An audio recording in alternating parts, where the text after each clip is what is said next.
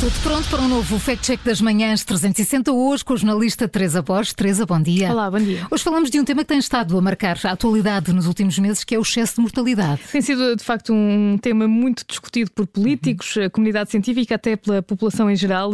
Hoje olhamos para uma publicação nas redes sociais que sugere que houve um aumento do número de mortes súbitas no país e questiona-se também, nesta publicação partilhada eh, no Facebook, qual será a causa destas alegadas mortes súbitas, o que relatam as autópsias e qual é a explicação das autoridades de saúde. Bom, uh, Teresa, importa sublinhar uh, que é de facto uma realidade a questão do excesso de mortalidade. Uh, só até agosto deste ano, Portugal registrou mais de 10 mil mortos em todos os meses do ano. Sim, a Covid-19 e os picos de calor não justificam a totalidade das, das mortes, mas olhemos primeiro para o conceito de morte súbita. De acordo com o Instituto Nacional de Estatística, há 65 causas de morte indicadas, eh, baseadas numa lista europeia, e entre estas 65 causas encontra-se uma que está associada a mortes súbitas, de causa desconhecida, mas também mortes sem assistência e outras causas mal definidas e não especificadas.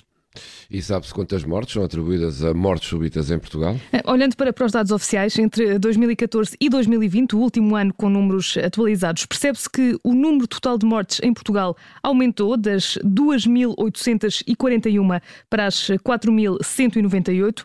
No entanto, este aumento não pode ser hum, atribuído totalmente ao número de mortes súbitas, já que estão também aqui englobadas, eh, por exemplo, mortes sem assistência e outras causas mal definidas. Trazia, além disso, a morte súbita pode estar associada a outras doenças. Sim, na maioria dos casos está, e claro, só com uma autópsia que é revelada a causa de morte, mesmo que inicialmente essa morte seja considerada morte súbita. Ora, uma das definições científicas para morte súbita, disponível na quinta edição do livro científico Patologia Cardiovascular, indica que esta acontece quando a morte da pessoa é inesperada, acontece num período inferior a uma hora, desde o início dos, dos sintomas. Pode também acontecer em indivíduos aparentemente saudáveis ou em indivíduos cuja doença detectada não foi tão grave para prever um resultado tão abrupto. É a definição eh, que é hum, apresentada neste livro científico. Desde o início da pandemia e com as notícias sobre o excesso de mortalidade, existe uma tendência para associar a morte súbita à Covid-19, mas eh, as mortes súbitas podem estar associadas a diversas doenças, como por exemplo